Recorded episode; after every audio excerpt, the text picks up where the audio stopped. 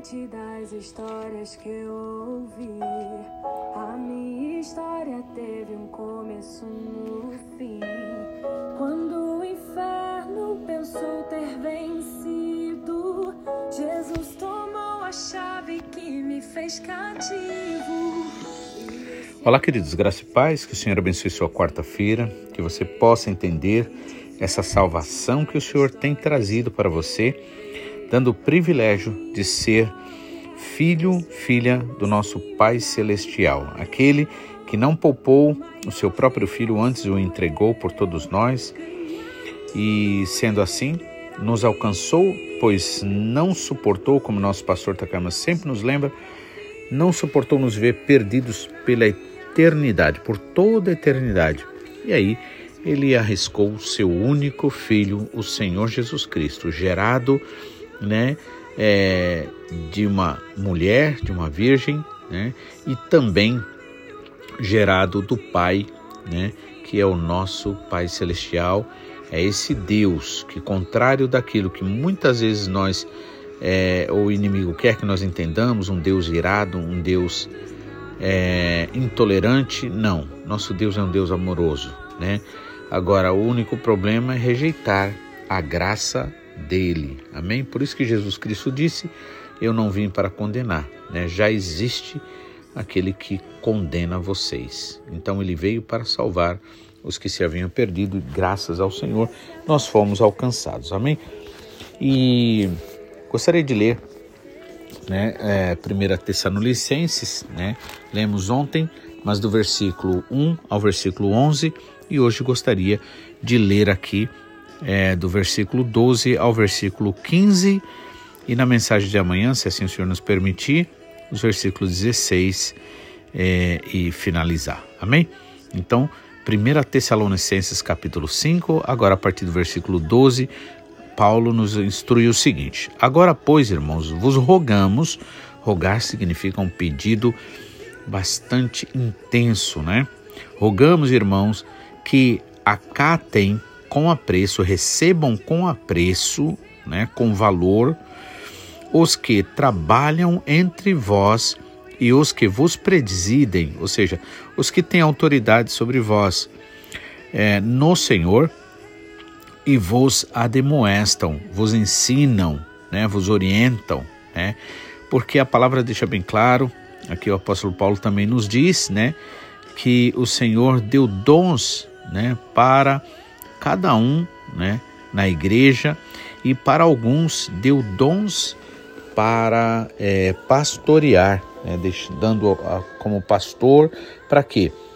Para que pudesse orientar o seu povo. Né? Quando Jesus confrontou Pedro, depois de Pedro ter negado ao Senhor, depois de Jesus ressuscitado, Jesus chegou para Pedro né, e disse: Pedro, você me ama? Pedro tinha negado três vezes ao Senhor Jesus.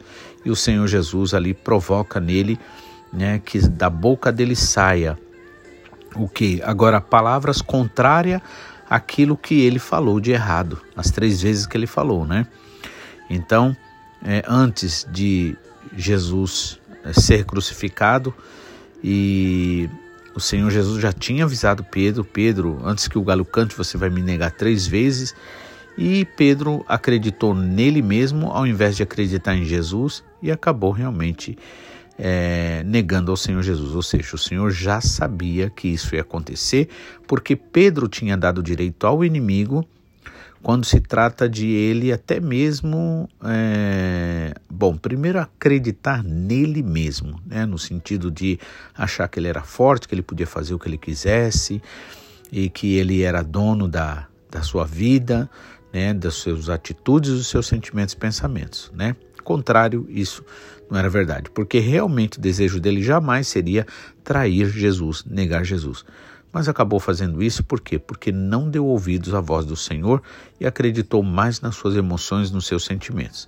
E aí ele vai e ali durante aquele período que Jesus está sendo levado para ser julgado crucificado, então Pedro agora que era o valentão, agora ele fica com medo e ele acaba negando. E depois que ele nega as três vezes, como Jesus tinha falado, o galo canta. Quando o galo canta, então ele lembra do que Jesus tinha dito, se entristece muito, mas ele já tinha feito. Só que o Senhor é aquele que tem cura para nós, né? É aquele que sempre nos dará sempre uma nova chance, se nós verdadeiramente assim quisermos. E aí, o Pedro, então o Senhor Jesus chega para Pedro, isso depois que o Senhor Jesus ressuscitou, chega para Pedro e diz: Pedro, você me ama? E ele diz: Amo, Senhor. E aí o Senhor, qual é o pedido que Jesus faz a ele para que essa prova de amor, porque o amor não pode ser só um sentimento, o amor tem que ser uma atitude. Então, Pedro, você me ama? Sim, amo, Senhor. Então, apacenta minhas ovelhas. Ou seja, apacentar significa trazer paz, né? Em um mundo onde há tantas ameaças, um mundo onde há tanta guerra, no mundo onde há tantas situações que quer nos privar da alegria, da felicidade que o Senhor Jesus conquistou para nós, é necessário a gente ser usado pelo Senhor para apacentar vidas. E aí, primeira vez Jesus perguntou: Pedro, você me ama? Ele respondeu: Sim, Senhor, te amo. Então apacenta minhas ovelhas. Segunda vez Jesus perguntou: Pedro, você me ama? Ele disse: Sim, Senhor, amo. E Jesus falou: Então apacenta as minhas ovelhas. Terceira vez, quando Jesus pergunta para ele, ele se entristece e diz: Senhor, o Senhor sabe, o Senhor sabe que eu te amo, né? E aí Jesus vai e diz uma coisa para ele: Olha, quando você era mais moço, ou seja, quando você vivia sob o ímpeto das suas emoções, dos seus sentimentos, da sua imaturidade, em outras palavras, você fazia o que você queria, você andava por onde você queria, fazia tudo por você mesmo, por conta própria. Você não pensava em ninguém. Mas vai chegar o tempo, quando você ficar mais velho, que você será preparado através de outros, né? outros te vestirão, outros te calçarão e vão te levar para lugar que você jamais gostaria de ir. Falando dos sofrimentos que ele enfrentaria né? É, por amor ao Senhor Jesus, já dentro de uma maturidade. Então, a maturidade, por exemplo, ela é medida não pelo barulho que a pessoa faz, mas sim pelas, pelo peso, vamos dizer, no bom sentido, das atitudes que a pessoa tem, né? Algo que tem peso, algo que tem verdade, algo que tem consistência. E aí, é, por isso, o Senhor também usou a Pedro falando sobre isso, sobre essa questão de é, aceitar aqueles que o Senhor coloca sobre nós e Paulo aqui também fala a mesma coisa.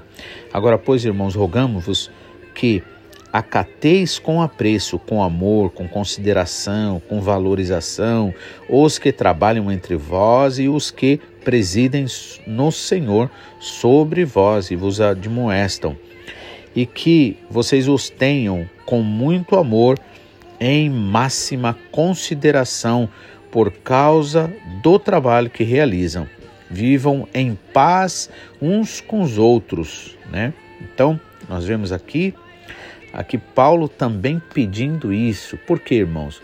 Porque isto é agradável ao Senhor.